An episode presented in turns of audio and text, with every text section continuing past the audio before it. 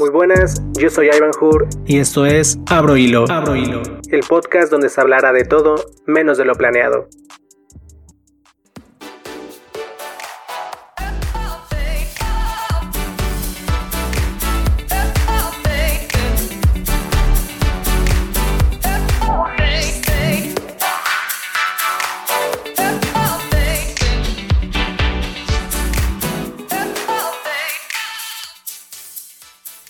¿Qué tal? ¿Cómo están? Espero que se encuentren muy bien. El capítulo del día de hoy tenemos una invitada que es una amiga, una persona muy especial para mí y este, ella tiene tiempo que la conozco, sí tiene bastante, tiene bastante años que la conozco.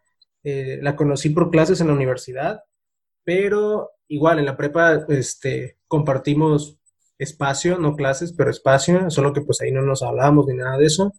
Ella se llama Marisol Posadas Palomino, este, estudió sociología en la Universidad Veracruzana, eh, actualmente es docente, pero no radica aquí en Jalapa, Veracruz, ella vive en Tijuana y pues nos va a platicar un poco por qué tomó esta decisión de irse a Tijuana, por qué estudiar sociología, eh, qué importancia tiene la sociología con todo esto.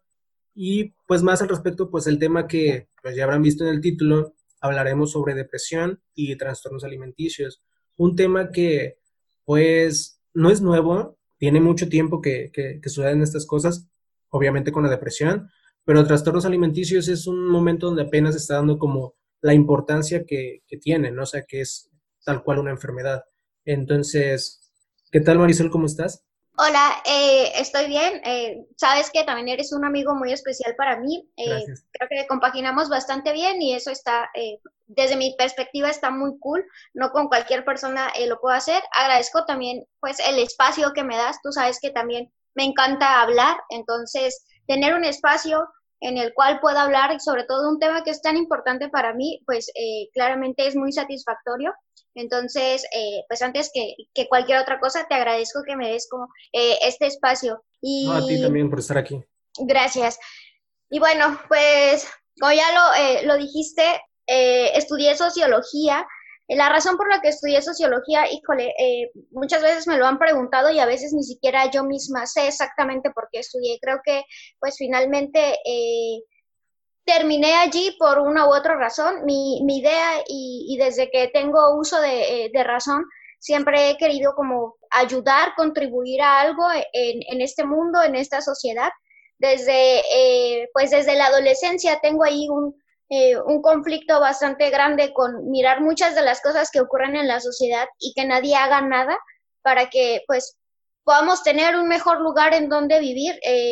entonces, pues parte de la razón por la que decidí estudiar sociología es porque de alguna forma esto me encaminaba a hacer algo, a poder realmente, eh, pues si bien no cambiar el mundo, porque pues no puedes cambiar el mundo, no puedes cambiar a las personas, pues a lo mejor contribuir y y pues mínimo desde mi parte, desde, desde lo que soy, pues no seguir contribuyendo a seguir, a seguir generando un mundo tan caótico como el que tenemos. A lo mejor pues no, no voy a cambiar claramente nada de lo que ocurre, pero sí puedo cambiar pues mi, mi alrededor, mi contexto. Entonces, eh, creo que esa es la principal razón por la cual decidí estudiar sociología, porque me, me encaminaba justamente a, a poder hacer algo, quizá a poder entender un poquito más por qué ocurren muchas de las cosas que ocurren eh, en nuestra sociedad.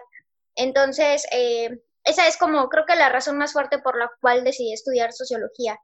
Eh, actualmente, como bien lo dijiste, soy docente en el área de ciencias sociales, imparto y he impartido, pues, hasta el momento varias de las materias que forman parte del área de las ciencias sociales creo que ser docente es completamente mi, vocación, es algo que, disfruto mucho, me parece que es fascinante justamente poder tener espacios en donde pues pueda yo compartir un poquito de, eh, del conocimiento que puedo tener, si bien no es que tenga un gran conocimiento, creo que eh, lo poco o mucho que pueda yo como transmitirle a, los alumnos es bastante eh, satisfactorio decidí ser docente porque eh, siempre he considerado que justamente eh, a partir de, eh, de, compartirle experiencias y compartir un poco de, de, lo que tú sabes a otras personas puede realmente transformar muchas de las cosas que ocurren. Entonces, creo en una educación consciente, creo en una educación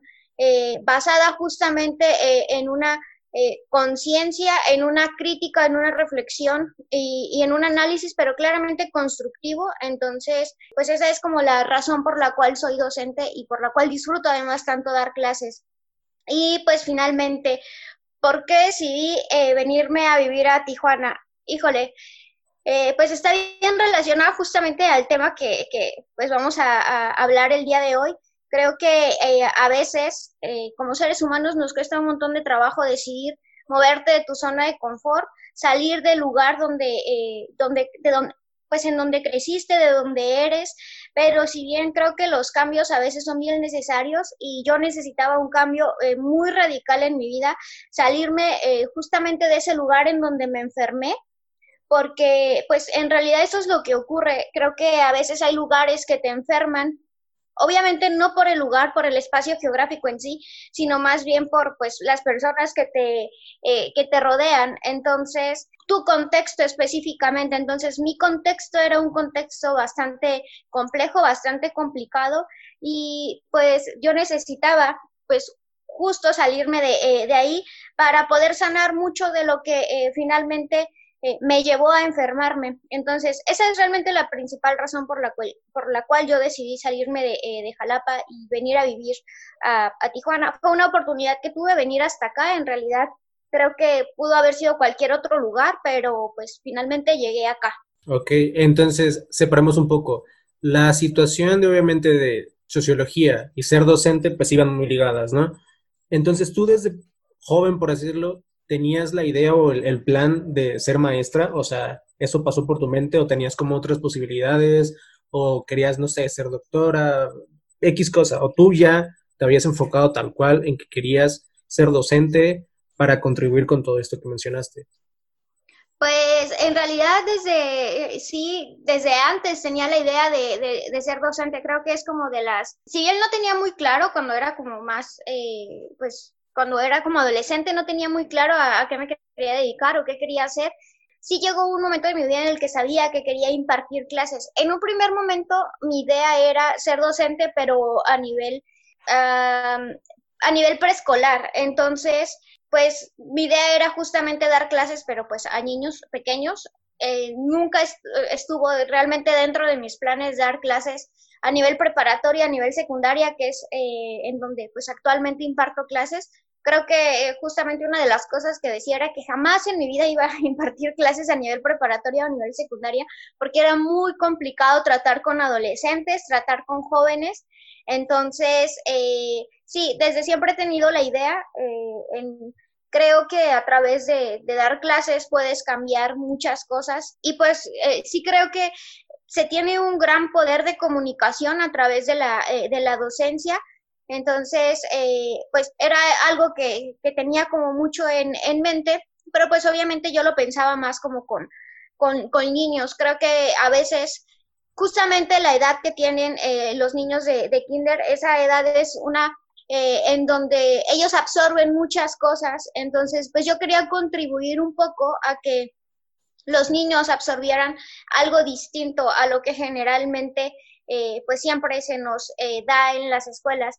Eh, no, no funcionó así, pero pues finalmente estoy impartiendo clases que realmente lo, lo, disfruto. Después de tener ahí una negativa con respecto a, por ejemplo, impartir clases a nivel secundaria, que creo que es un nivel bien, bien complicado por la edad por en la que están los, los niños o, los alumnos específicamente, eh, lo, lo, he disfrutado bastante y, y pues finalmente eh, sí, sí formas parte como de esa construcción de, de los alumnos, sí influyes un poco, entonces eh, pues creo que estoy cumpliendo un poquito parte de, mi cometido y parte de lo que pues he querido desde que tengo memoria.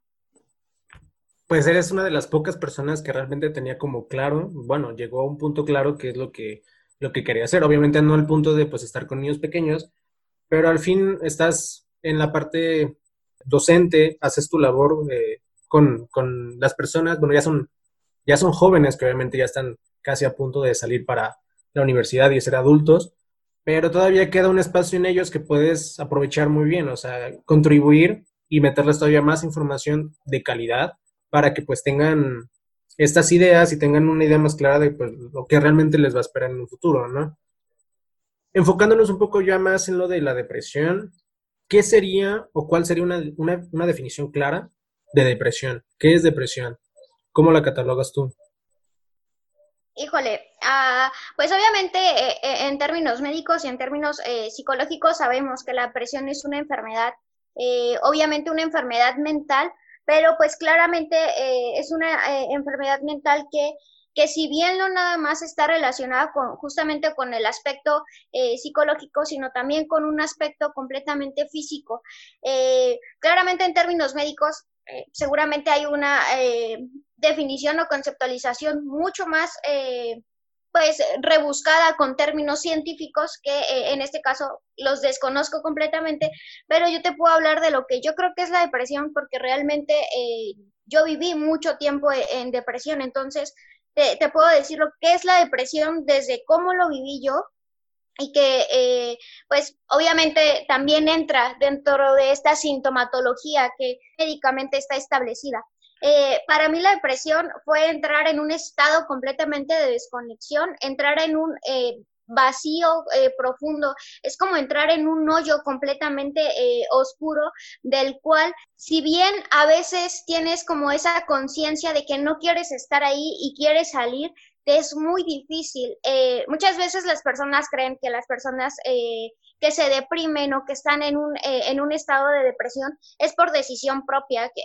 incluso hay muchos comentarios al respecto, así como de, ay, ¿para qué estás triste? No te deprimas. Y creen que con eso va a ser suficiente como para que tú digas, ah, sí, no manches, sí es cierto, pues no me voy a deprimir. Eh, en realidad eh, hasta cierto punto se siente tener como una incapacidad para salir de ese eh, hoyo tan profundo en el que te encuentras, de, de, salir de ese estado de desconexión en el que en algún punto puedes llegar a entrar. Entonces, hay muchas cosas que ocurren durante como todo este, e, este proceso o este estado de depresión. Te sientes triste, pero es una tristeza eh, hasta cierto punto, parece como una tristeza crónica, parece que nunca va a terminar como ese estado de o ese sentimiento de tristeza. Hay periodos en donde eh, te sientes ansioso, entras en crisis de ansiedad, físicamente te sientes completamente cansado todos los días. Eh, hay temporadas en las que Puedes pasar días, eh, incluso semanas sin dormir absolutamente durante la noche y hay otros momentos en los que te sientes tan cansado que en realidad lo único que quieres hacer es dormir y tu mismo cuerpo justamente te pide dormir durante todo el, eh, el día o durante mucho tiempo. Entonces, pues son diferentes cosas las que se viven justamente cuando entras en, en depresión, cuando estás en un estado depresivo. Eh, así fue como yo lo viví un, eh, un poco, eh, todas estas cosas ah, eh, como que ocurrían al mismo tiempo. Es como estar en un estado en el que pasa de todo y al mismo tiempo no pasa absolutamente nada. pierdes el sentido, creo que de la vida, sientes que pues en realidad tu vida no tiene como ningún sentido, no le encuentras explicación a, la razón por la cual tú estás viviendo y, y, pues creo en muchos o muchas veces quisieras pues dejar de existir, pero no por el hecho de que realmente quieras dejar de existir o eh, en muchas ocasiones, al menos como yo lo viví, eh, yo decía, prefiero morirme a, estar viviendo como en este estado, porque era un estado bastante eh, terrible, un estado del que quería salir, pero ni siquiera sabía cómo, no, no, sabía qué hacer, porque en realidad tampoco es un tema que, que como bien dijiste al inicio, si bien en la actualidad son temas que ya se están abordando mucho más, eh, ya hay un reconocimiento justamente a todas estas enfermedades mentales que pues que siempre han existido realmente, pero que creo que nunca les han dado eh, la importancia, la relevancia que tienen. Este, pues cuando yo lo eh, cuando yo lo viví cuando yo lo pasé pues todavía era un momento en el que no era como tan eh, todas estas enfermedades mentales no eran tan resonadas este entonces no tienes las herramientas no tienes el conocimiento como para decir me está pasando esto o, o, hay estas salidas o hay estas formas en las que tú puedes salir de esto.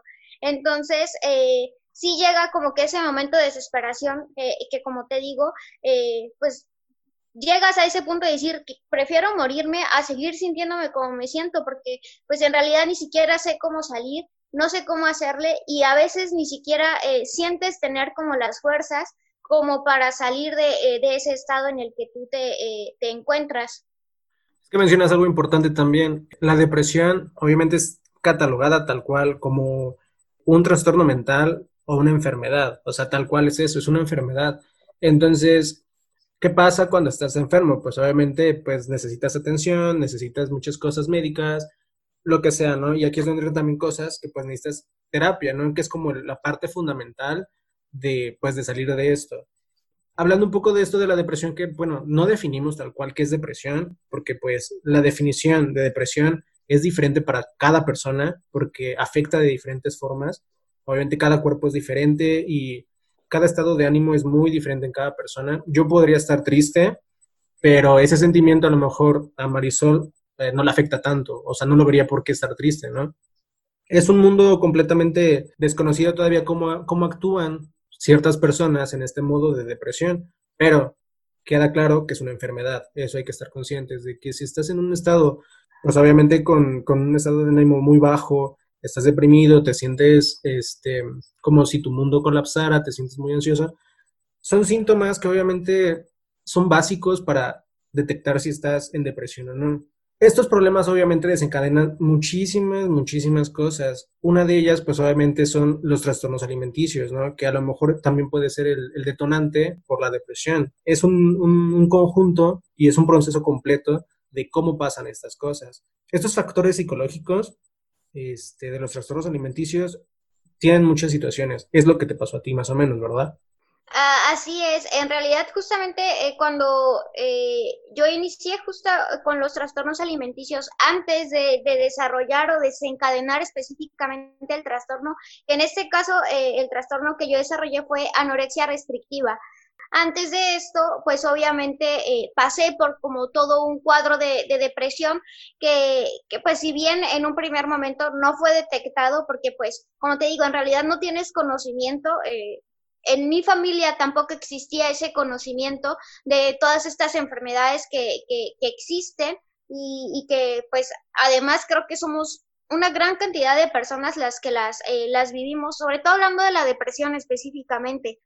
Bueno, claramente también los trastornos alimenticios, pero eh, primero inicié con lo que es, eh, o sea, entré como en este estado de depresión como muy fuerte y parte justo como de, los síntomas o, de las cosas que yo eh, viví durante la depresión es que como que se me fue yendo el hambre. Cuando inicias con un trastorno alimenticio, las razones pueden ser muchas. Eh, como bien lo dices, cada, una, cada, persona vivimos eh, todo esto de una forma completamente distinta. A lo mejor va a haber cosas que pueden ser similares, pero hay una gran infinidad. Este, la manera en cómo lo experimentamos es pues es distinta porque somos personas diferentes.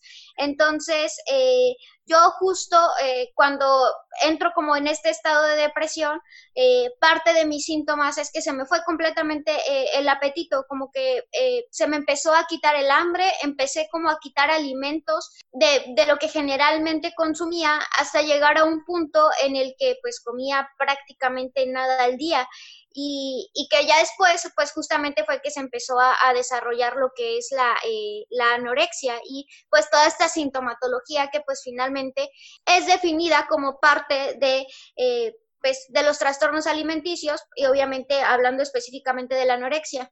O sea, pero en, en, esos momentos donde dices que te queda, o sea, que no tenías hambre, o sea, que realmente no comías nada, o sea, ¿qué pasaba por tu mente? O sea, ¿solo te sentías vacía? ¿Te sentías triste, sola? No sé. Sí, había ahí todo un, eh, era, es que eran como diferentes sentimientos, eran como diferentes emociones las que tienes como que al mismo tiempo. Me sentía vacía, me sentía sola, me sentía eh, enojada, eh, me sentía pues claramente triste. O sea, son como tantas cosas, como un cúmulo de sentimientos que de pronto ni siquiera sabes identificar cuál es el que predomina o cuál es lo que, o, específicamente qué es lo que estás sintiendo.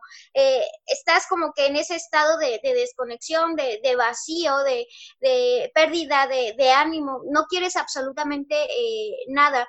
Entonces, pues justo eso pasó con, la alimentación, o sea, al mismo tiempo en el que yo me sentía como triste, comenzó como a, llevarme a tener como esta pérdida de, eh, pues, o, de ganas en realidad de absolutamente todo. Y parte de eso, pues también se me fueron las ganas justamente de, de comer.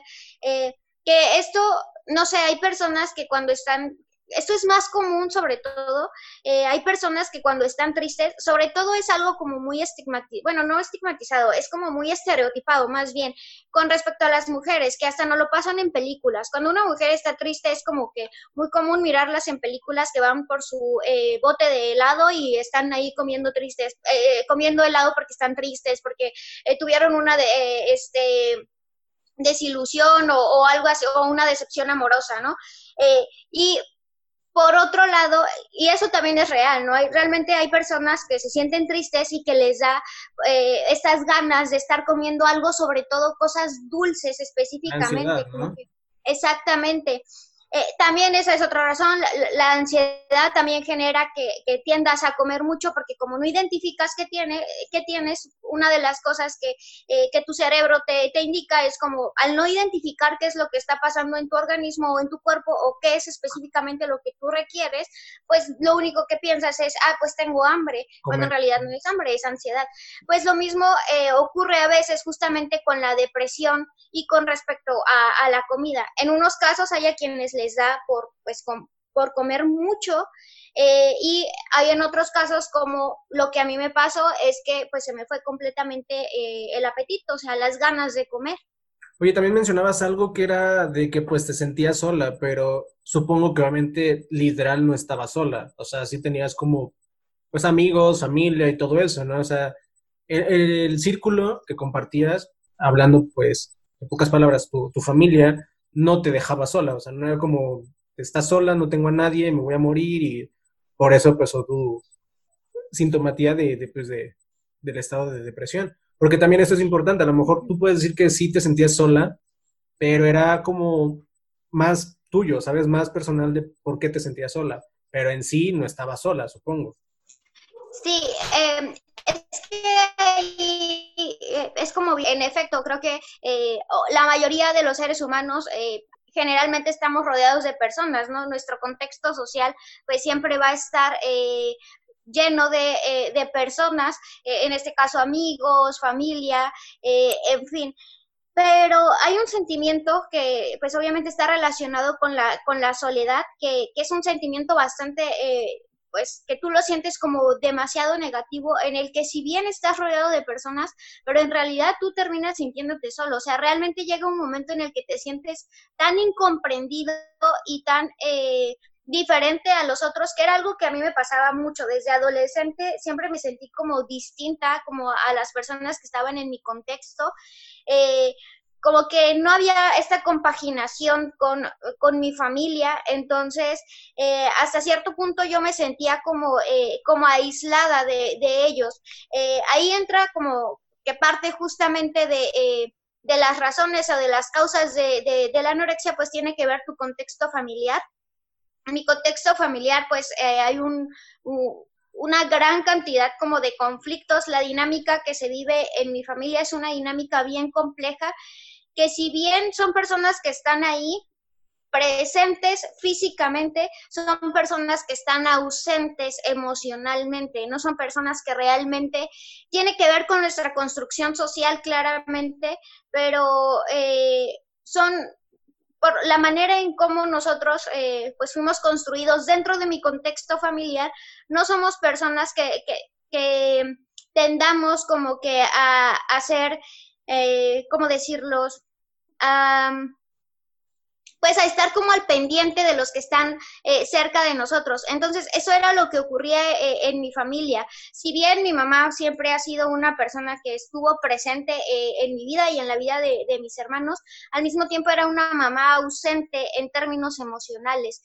En mi familia hubo una carencia en ese sentido y esto es como igual muy estigmatizado, sobre todo hay incluso comentarios que se hacen, ay, sí, porque no la quiso su papá o porque no la quiso su mamá, desarrolló anorexia. O sea, nadie te dice, y esto es bien real, eh, la falta de amor mata a una infinidad de personas. O sea, en serio es muy real. Aunque suene bien cliché, aunque suene bien trillado, cuando tú no tienes eh, o vives con estas carencias eh, afectivas y no cuentas con estas herramientas, pues que se supone que te tendrían que dar cuando eres niño, eh, pues desarrollas un buen de, de, cosas. Por eso hay tantas personas que, que, son adictas, por eso hay tantas personas que, que se vuelven alcohólicas, por eso hay tantos justamente trastornos pues obviamente en este caso de la conducta, pero hay muchos otros trastornos mentales que finalmente son desarrollados por parte de cómo eres eh, o criado y parte justamente de, tu contexto familiar. Y eso era lo que pasaba justo eh, en mi familia, respondiendo a tu pregunta. Sí, tenía mi familia, pero en realidad no se sentía que estaban. Eh, esa es la razón por la cual yo me sentía sola, porque pues estaban como que todos a mi alrededor, pero pues ellos estaban tan metidos en su mundo que pues de alguna manera pues como que no estaban eh, involucrados en, en, lo que me estaba pasando o lo que yo estaba sintiendo. Acabas de, bueno, en todo lo que acabas de mencionar, este, hiciste puntos específicos en pues los principales factores que podrían desencadenar pues estos trastornos este, alimenticios, que pues obviamente son los, los principales, los psicológicos, eh, los personales que estás hablando de cómo te sentías y tus sociales, pues con tu familia, ¿no? O sea que estos tres aspectos obviamente desencadenan pues, todo esto, ¿no? Pueden ser uno, dos, tres o todos a la vez, pero siempre va a haber un, factor que va a provocar todo esto. O sea, tú no naces con depresión y no naces este, con este padecimiento mental. Obviamente son eh, procesos que va ocurriendo pues en toda tu vida, ¿no? Varias cosas que vas cargando poco a poco que en un momento pues tú ya no puedes con eso y que pues tiene que salir de alguna u otra forma, ¿no? Enfocándonos en esto, en los trastornos alimenticios, pues mencionaste que pues sí, fueron por muchas situaciones, o sea, no, no fuiste completamente a eso, pero fue más por tu depresión, por lo, lo que pasaba, y eso fue como la consecuencia de, de esa enfermedad, o sea, el, el proceso que, llega, que llevaba para eso, ¿no? Pero creo que las personas al final eh, se pierden un poco en esta parte, ¿no? De cómo están pasando este proceso, de cómo llegan a un trastorno alimenticio y se enfocan en otras cosas que a lo mejor no es el detonante de todo esto. Y obviamente no llevan la terapia adecuada, no llevan las, las em, herramientas para poder superarlo. Entonces, ¿tú cómo fuiste pasando todo esto? O sea, ¿cómo llegaste a un punto donde ahorita pues estás completamente diferente a cuando pasó todo esto pues aquí en Jalapa, ¿no? Eh, pues sí, como bien dices, se pasa por todo un proceso. Eh, también es como, creo que importante recalcar que, eh, que justamente las causas que detonan un trastorno alimenticio son completamente variadas, son completamente multifactoriales, son muchas cosas las que lo pueden desencadenar y como bien dijiste, pueden ser todas al mismo tiempo o, se van ahí como que compaginando, se van uniendo, vas pasando por todo un un proceso. Cada uno lo vivimos de, de forma completamente eh, distinta. Este, obviamente yo te hablo de, desde mi experiencia, desde cómo lo, lo, pues, lo pasé y cómo lo viví yo. Y, y sí, eh, pasé por todo un proceso. Inicialmente, cuando yo empecé a desarrollar como tal lo que es la, anorexia, eh, fue a los 15 años, fue más o menos a los 15 años cuando inicié como con eh, con todo esto que, que, inició con depresión, después se desencadena lo que es la, la anorexia. Pasé aproximadamente yo creo que como un año y medio con, eh, con el trastorno, o sea, dejando, viviendo como que en esta, en esta situación en donde pues dejé de comer o ingería alimentos o muy pocos alimentos. llegó un punto en mi vida en el que pues justamente antes de, yo fui internada en una clínica que es especializada justamente en trastornos alimenticios, eh, pero antes de esto, eh, lo recuerdo perfectamente que yo me puse a pensar, o sea, y, muchas veces yo lo pensaba, y decía, es que yo no puedo seguir viviendo así, yo no quiero seguir viviendo así, porque pues en realidad eso no era vida, estaba sobreviviendo y no viviendo. Eh, realmente me perdí de muchas cosas, creo que en mi vida, no, no no me arrepiento, no, no creo que eh, haya como ahí un, algún arrepentimiento. Mucho tiempo sí lo hubo, pero en este momento de mi vida pues sé que, que si pasé por eso es por algo. Pero eh, sí llegó este momento en el, que, eh, en el que yo dije, o sea, yo ya no puedo seguir viviendo así y tengo dos opciones, morirme definitivamente o, ver cómo salgo. Entonces, eh, yo lo planteé, se lo planteé en este caso a mi mamá, que era con quien yo vivía. Entonces, pues justamente le dije que necesitaba ayuda, que, que, ya no podía seguir viviendo así y que pues necesitaba ayuda, que necesitaba hacer algo para salir de ese estado en el que yo me encontraba. Entonces, eh, ellos ya estaban buscando, por su parte, eh, ya también estaban buscando qué hacer con respecto a, mi situación. Yo cuando eh, ingresé y antes de iniciar como con todo este proceso de recuperación, pesaba 26 kilos. Llegué pesando a la clínica 26 kilos. Era un peso bastante bajo eh, ellos ya habían tomado justamente esta decisión, ya estaban buscando opciones para ver qué iban a hacer con, eh, pues, con, la situación específicamente. Entonces, eh, pasó aproximadamente, creo que si no me recuerdo, fueron como dos semanas las que pasaron en la que mis papás son separados. Este, entonces, mi papá fue a Jalapa, hablaron conmigo, eh, tanto mi mamá como mi papá, mis hermanos en general, y me dijeron, te vamos a internar, te vamos a llevar a que te hagan una revisión, vamos a ver qué es lo que, eh, pues, qué es lo que dicen los médicos, y pues si es necesario, te internamos. Pues al siguiente día fuimos a, México, es en México en donde se encuentra la carretera México-Toluca, en donde se encuentra la clínica en donde yo estuve internada. Entonces llegué a la clínica, pues obviamente me hicieron ahí una valoración. Ni siquiera creo que me hicieron como que todas las pruebas necesarias que hacen para detectar si una persona este, eh, pues tiene un trastorno alimenticio no. Me hicieron unas preguntas, hablaron con mis papás y pues ya para lo único que salí fue para despedirme de mis papás porque era más que obvio que yo estaba en un estado bastante eh, pues fatal y caótico. Entonces eh, estuve internada cuatro meses. Es una clínica en la que pues como te digo está especializada en trastornos alimenticios. Este hay psicólogos, hay nutriólogos, hay psicoanalistas, hay psiquiatra, o sea, cuentan como con, con todo justo para que tú eh, puedas trabajar con tu, pues con tu trastorno. Estuve, como te digo, internada cuatro meses. Obviamente me ayudó muchísimo. Cuando yo salí de la clínica, pues me dejaron como en el peso ideal, entrecomilladamente, en el que debía yo estar de acuerdo a, mi estatura, a mi edad, pero eh, pues al salir y volver justamente a este contexto eh, familiar en el que pues yo ya estaba inmersa antes de eh, justamente de iniciar con todo esto de, de la anorexia, pues las cosas seguían iguales dentro de mi contexto familiar. Entonces, de pronto de alguna forma yo sabía que regresar como que a este contexto, a este lugar en donde me había enfermado, pues iba a generar que yo nuevamente volviera a recaer.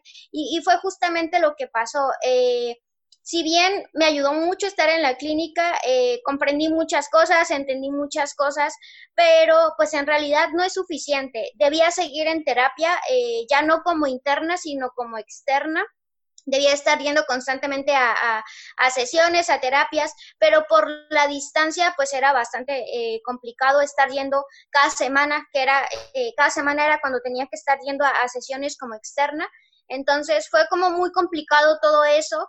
Eh, fui unos cuantos meses nada más como, como externa y ya después dejé de ir Ah, después intenté buscar como psicólogos, pero no todos los psicólogos, no, a lo mejor no, no está bien que yo lo plantee, este, pero lo hablo claramente desde mi experiencia y desde lo que yo viví. Eh, intenté buscar psicólogos, pero realmente no todos los psicólogos tienen como que ah, este conocimiento. Cada uno tiene una vertiente, eso me queda claro, cada uno pues eh, se decide ir por una cierta eh, o especializarse en algo en específico.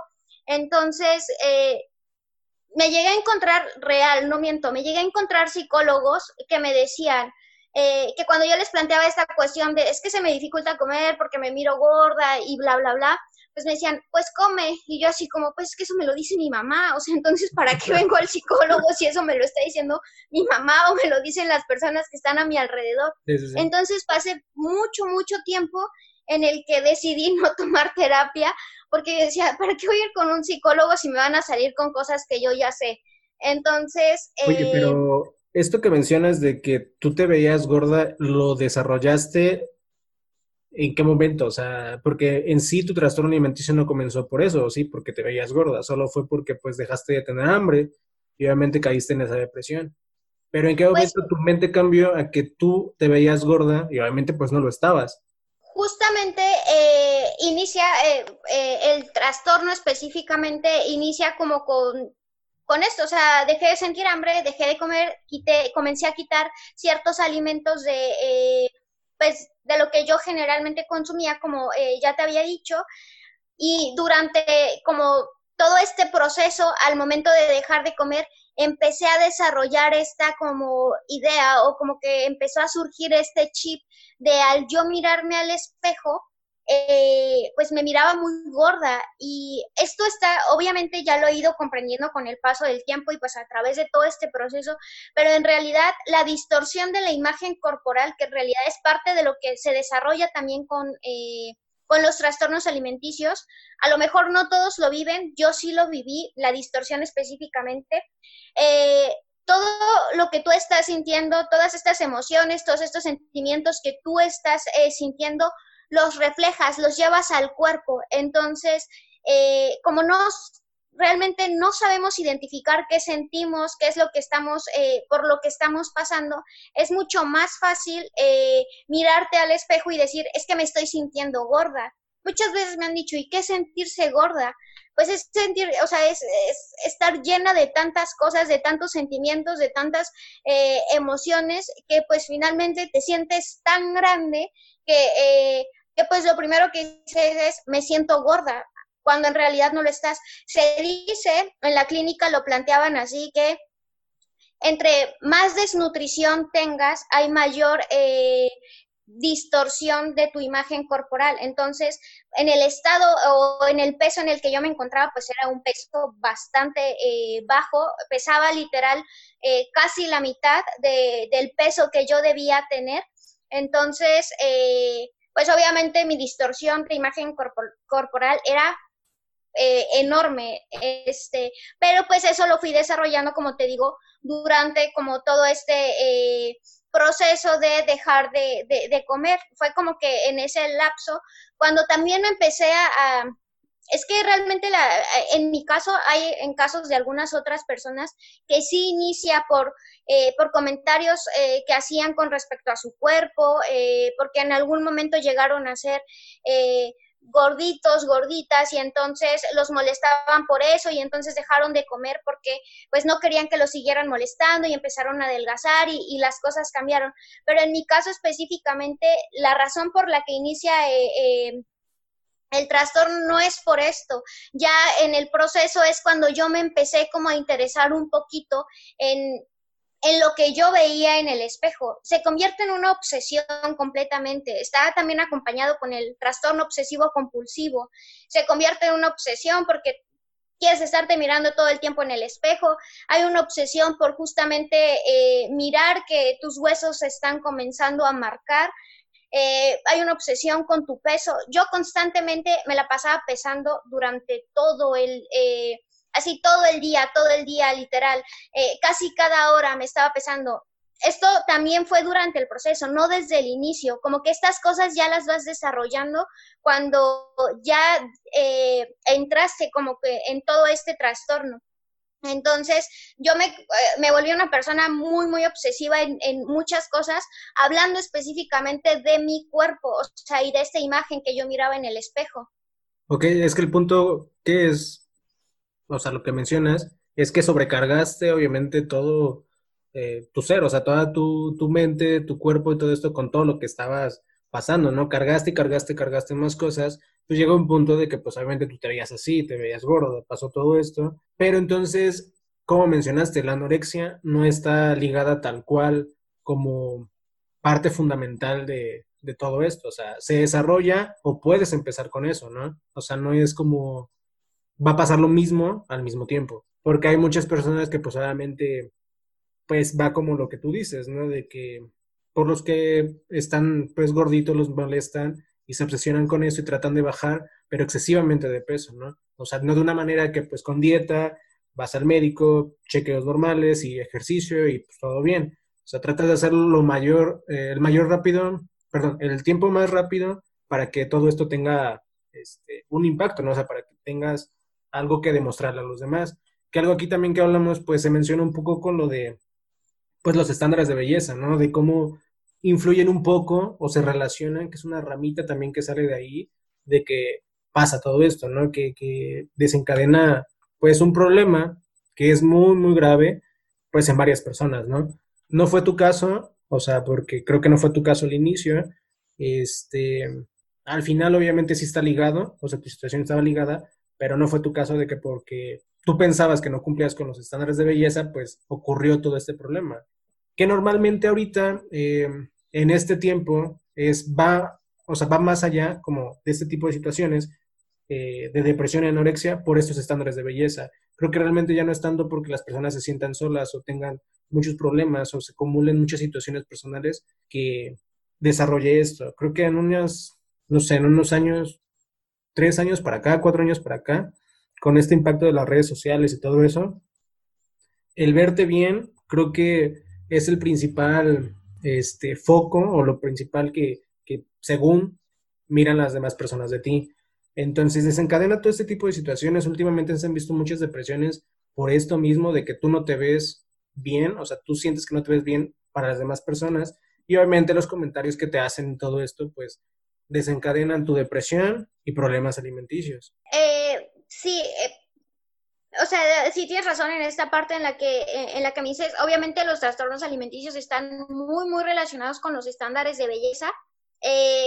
como te digo, a lo mejor en un inicio no es como que, que tú pienses, ay, sí, voy a adelgazar, es también como un mito que se tiene, sobre todo con trastornos alimenticios, que creen que es como enfermedades de niñas superficiales porque eh, lo único que quieren es verse bonitas y verse delgadas y pues realmente no aplica así. Eh, si bien si llega un determinado momento en el que pues si buscas verte bien, si buscas verte delgada, pero eso ya se va dando como que durante el proceso. Claramente habrá quienes sí inician o, su trastorno sí se desencadena, pues justamente por este tema específicamente, no es necesariamente que, eh, o sea, no es como un, eh, un eh, desencadenante como generalizado, eh, va dependiendo con, con, cada una de las personas. Eh, creo en realidad que los estándares de belleza, sobre todo en la actualidad, que como bien dices, creo que en los últimos años hemos mirado cómo a través de redes sociales pues justamente nos muestran como que eh, cuáles son estos estándares que nosotros debemos de seguir, cuáles son estos estándares que debemos alcanzar, que eh, pues finalmente es tener como una figura perfecta, entrecomilladamente, claramente. Pero creo que en realidad eh, todas estas personas que en algún momento hemos seguido un ideal de belleza o, o que hemos deseado cumplir con este estándar es porque hay un trasfondo bien grande. Creo que eh, el aspecto específicamente de la imagen corporal esconde muchas cosas detrás y que si bien lo podemos mirar como un desencadenante, creo que hay un trasfondo eh, impresionante y en realidad hay muchos otros factores que realmente son los que eh, conllevan a que desarrollemos un trastorno pero que nosotros lo miremos más como eh, que está relacionado con estos estándares. Sí hay una presión social eh, que se ejerce, creo que bastante grande, con, tener ciertas medidas. Ya no nada más es para, eh, para las mujeres, creo, anteriormente creo que se, se miraba o, se veía más como que esta presión hacia la mujer, creo que en la actualidad ya también está, esta presión se ejerce con respecto a, a, a los hombres y obviamente sí influye en nuestra vida, en nuestro pensamiento, si tenemos ahí un chip con respecto a, tener ciertas medidas, a tener cierto, eh, ciertos eh, cuerpos, eh, pero creo que realmente no son determinantes específicamente de, los trastornos alimenticios. Van completamente ligados, o sea, no digo que no. Eh, como te dije al inicio, en realidad los trastornos alimenticios son multifactoriales. Hay muchas cosas que, que ocurren al mismo tiempo que terminan desencadenándolo y pues claramente los ideales de belleza, los estereotipos de belleza, pues tienen o llevan consigo una gran carga justamente cuando yo eh, inicio con, todo esto de la anorexia, fue un momento en donde se estaba, eh, pues dando mucho esto de pro Ana y pro Mía. No sé si este, alguna vez llegaste a, mirar alguno de estos blogs que había en internet. Anterior, en ese entonces, pues claramente no existían todas las redes que, eh, sociales que, existen en, la actualidad, pero había ahí unos blogs que, que eran pues justamente pro Ana y pro Mía, en donde eh, había chicas justo con trastornos alimenticios de todos los países del mundo que, eh, que, pues finalmente lo que hacían era subir como imágenes de cómo iba su proceso, o sea, cómo ellas iban bajando de peso, eh, las dietas que hacían para bajar de peso, el tipo de, de, rutinas que tenían todos los días, pues para alcanzar como un cierto peso.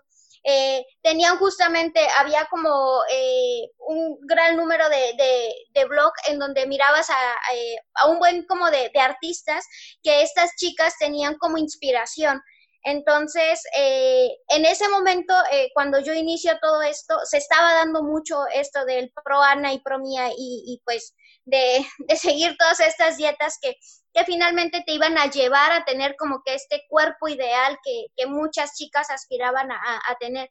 Entonces, realmente esto de los ideales de, eh, de belleza, eh, como te digo, sí tienen un, un, gran peso y mucho de esto es influenciado justamente por eh, pues toda esta cultura que nosotros tenemos eh, con respecto a, a, los estereotipos de belleza y que pues finalmente generalmente nos lo muestran a través de películas, a través de anuncios publicitarios, a través de toda esta programación que nosotros miramos en, eh, en televisión.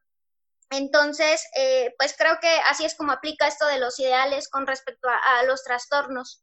En, en, un momento de tu proceso, o sea, de todo lo que estabas pasando, ¿tú sí llegaste a sentir esa presión social? O sea, ¿sí afectó ese, pues eso que mencionas, la, presión social en, pues en tus síntomas, en todo lo que pasaba como en tu vida, o sea, en ese momento? No, eh, en realidad creo que yo empecé a sentir más esta presión, en realidad fue después de que yo estuve eh, internada en la clínica. Este, como que anteriormente eso, como es que eh, como creo que sí no estuvo tan ligado como que a este estereotipo de belleza o que yo quisiera alcanzar un cierto eh, cuerpo perfecto cuando yo lo comencé a, a desarrollar, eh, no estaba como tan ligada pues como mi, mi, situación con los estereotipos de belleza, pero lo empecé, a, esta idea la empecé a desarrollar o este chip creo que lo empecé a tener después de que estuve internada.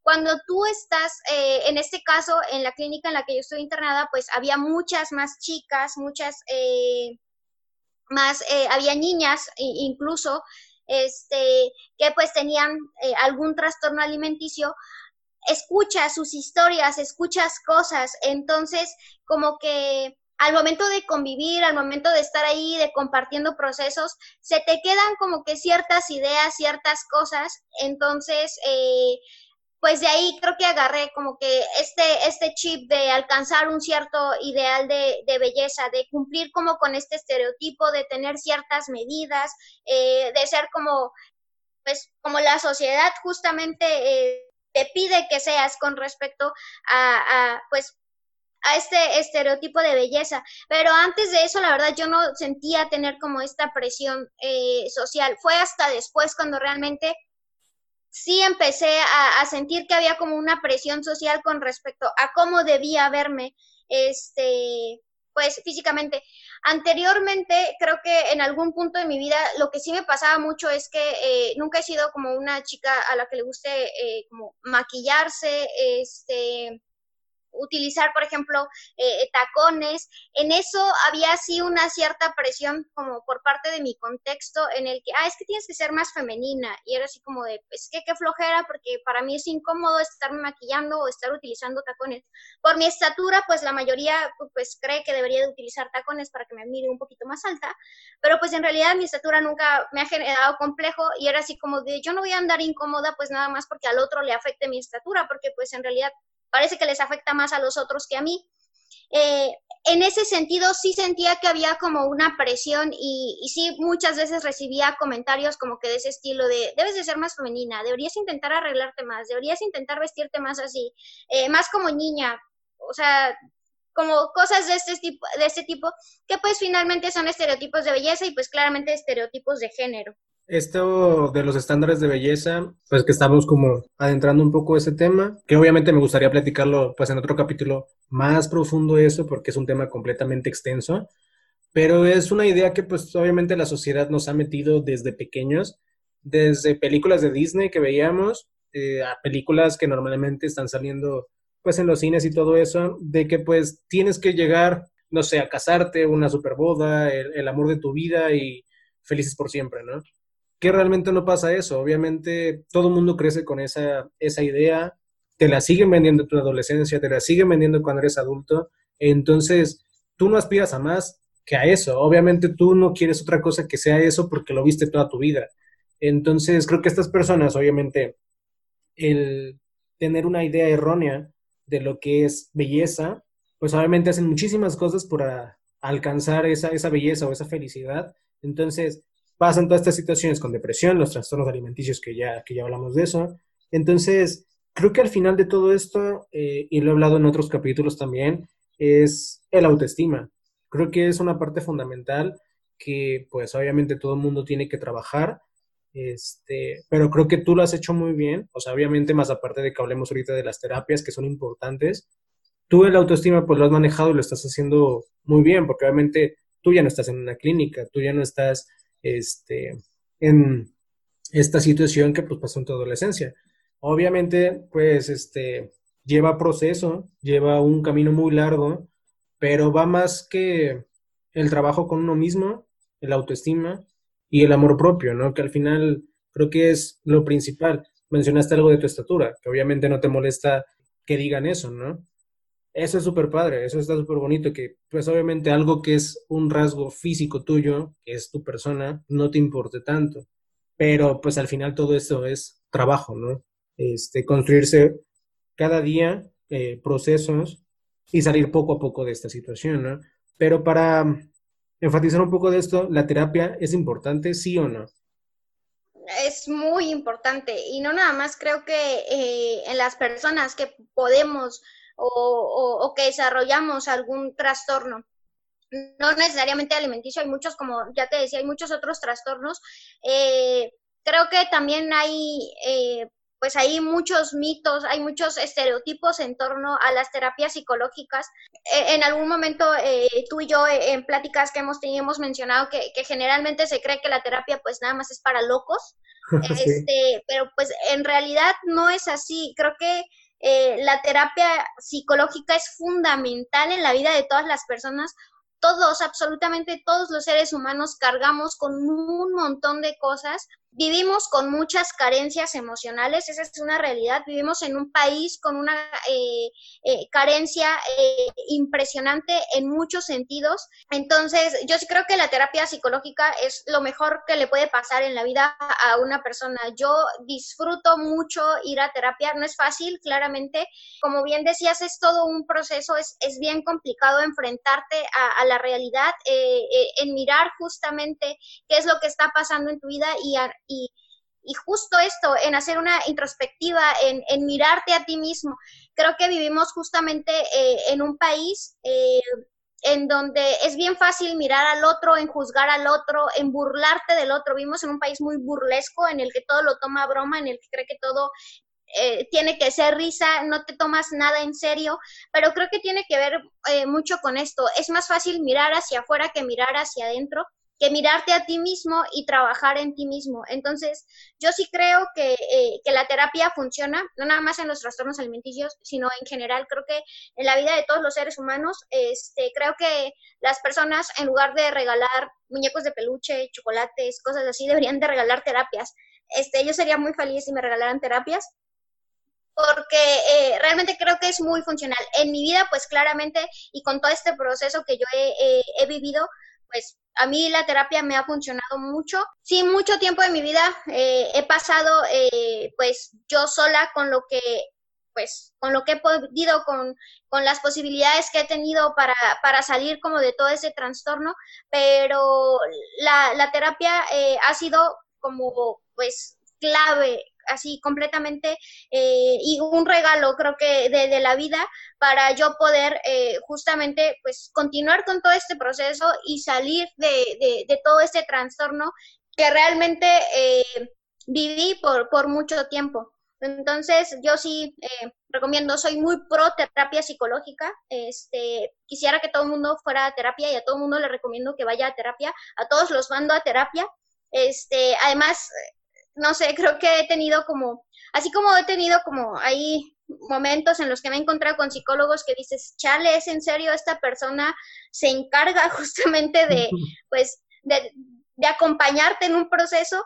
También he tenido la fortuna de, de encontrarme con, con, psicólogos que, eh, pues, que justo eso, que han sido unos acompañantes de proceso, que han sido personas clave, que, que creo que, eh, que, como te digo, la terapia ha sido un regalo en mi vida, pero los psicólogos, estas personas que, eh, que han me han acompañado durante mis procesos, eh, son como de los regalos más grandes que, la vida me, me, ha dado y que creo que yo también me he dado, porque ir a terapia es una decisión también propia. Es un regalo, creo que hablando justamente de autoestima y de amor propio, creo que eh, el regalarte irte a, terapia es como de los regalos más grandes de amor que te puedes hacer como persona. Entonces, eh, como podrás darte cuenta, sí soy muy pro terapia psicológica. Sí, se ve. Pero es importante, o sea, es, es muy importante. Obviamente en, en este 2020 creo que la terapia ya no es tan mal vista como antes, ya no es tan catalogada como de locos, pero pues aún así hay una brecha todavía muy enorme entre las personas eh, que se deciden hacerlo, las que critican y pues todo esto, ¿no? Yo tengo algo, bueno, que creo muy importante que, que mencionas, ¿no? De lo que te dicen y todo esto, ¿no? Que empiezan a burlarse, este tipo de cosas que mencionabas. Al final, no sé, yo opino que pues son palabras y quedan en palabras. Creo que depende de uno este, cómo tomarlas. Obviamente, si tú te estás burlando de mí, yo sabré la importancia que le tengo que dar ese comentario o esas palabras que estás utilizando.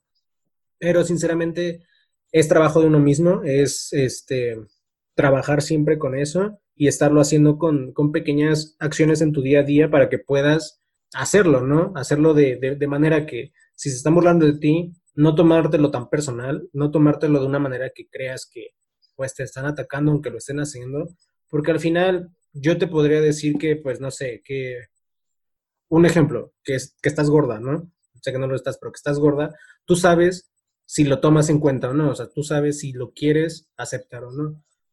Pero esta situación de, pues como mencionas, de México y esta situación de que pues vivimos en un país que, que critica mucho y que vive de eso la mayor parte del tiempo, creo que al final este, la persona que más critica es la que a veces tiene más problemas personales y que se esconde atrás de esas críticas y atrás de esos comentarios para un poco evadir esa situación que pues está pasando en su vida, reflejándola con, con otras personas, ¿no? Pero esto de la terapia creo que es un, consejo muy importante, así es que tómenlo en cuenta, vayan a terapia, es muy, muy importante. Eh, yo no voy, pero debería hacerlo. Si me regalaran una, iría. Este, pero es importante, eh, no solo para estas situaciones de depresión, eh, si tienes algún trastorno, alguna enfermedad, no solo es para eso, la terapia ayuda en muchísimas cosas.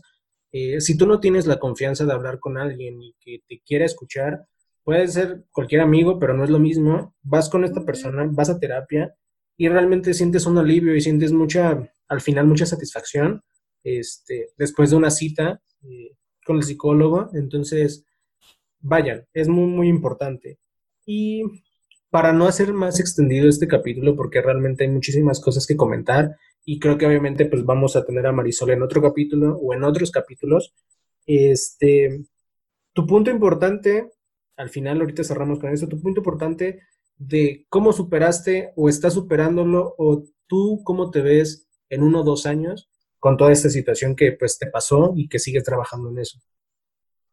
Ah, pues mira, honestamente creo que hasta este momento de mi vida puedo decir que específicamente eh, la anorexia, mucho tiempo de mi vida creí que la anorexia iba a formar parte de pues de mi vida, eh, que no nada más en ese momento cuando la desarrollé, sino que siempre iba a, cargar con ese trastorno.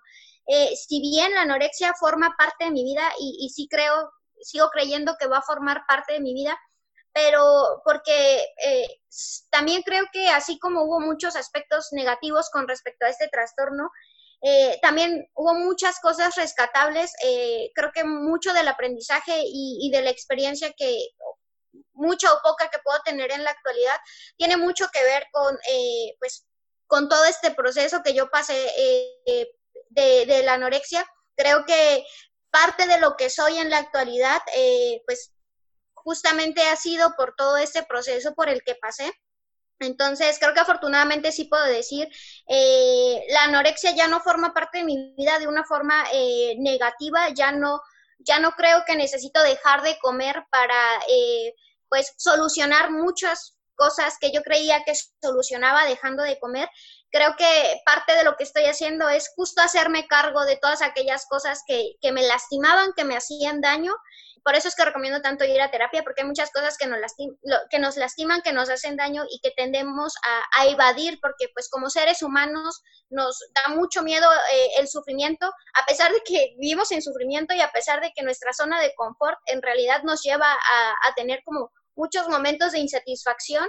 El, el enfrentarte a, todas estas como... Eh, heridas de tu pasado o, heridas que eh, pues que se van acumulando en tu día a día pues eh, realmente es bastante complicado, es bastante doloroso.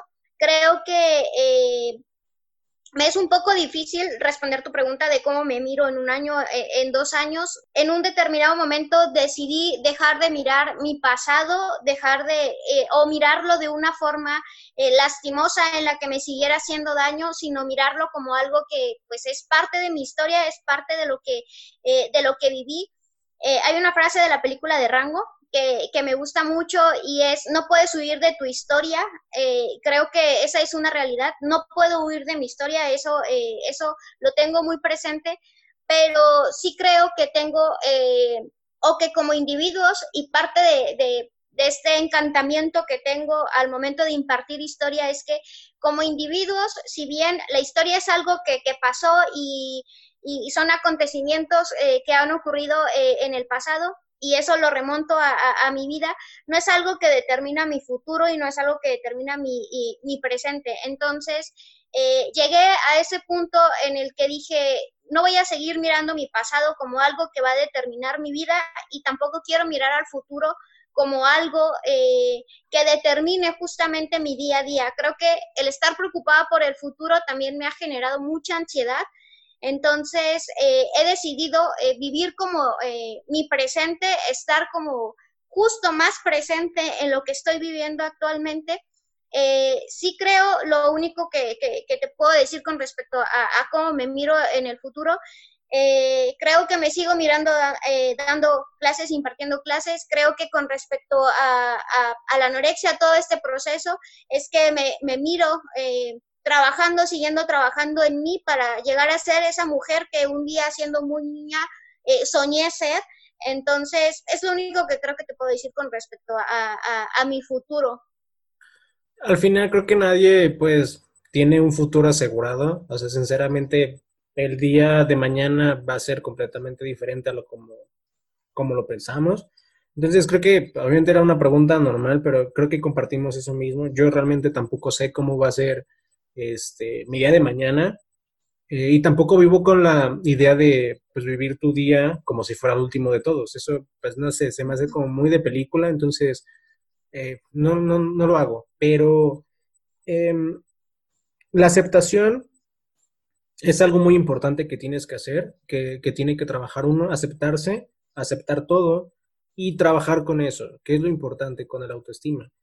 Eh, al final de, varios capítulos que hemos hecho en, el podcast, hemos llegado a esto. Obviamente el podcast no va de un podcast de autoestima y que trabajes contigo mismo y consejos y pláticas, porque pues no, no, no, no somos ni consejeros, no somos analistas, no, no somos nadie como para dar un consejo, pero realmente escuchar a otras personas, platicar de sus experiencias y dar un punto de vista de eso ayuda mucho. Realmente yo lo hago, a mí me gusta escuchar mucho a las personas porque realmente aprendo de eso, aprendo de sus experiencias, este, no para decir que no cometa los mismos errores, porque pues no es así, pero crea algo importante en ti también, o sea, es una parte fundamental de cómo podrías trabajarlo tú.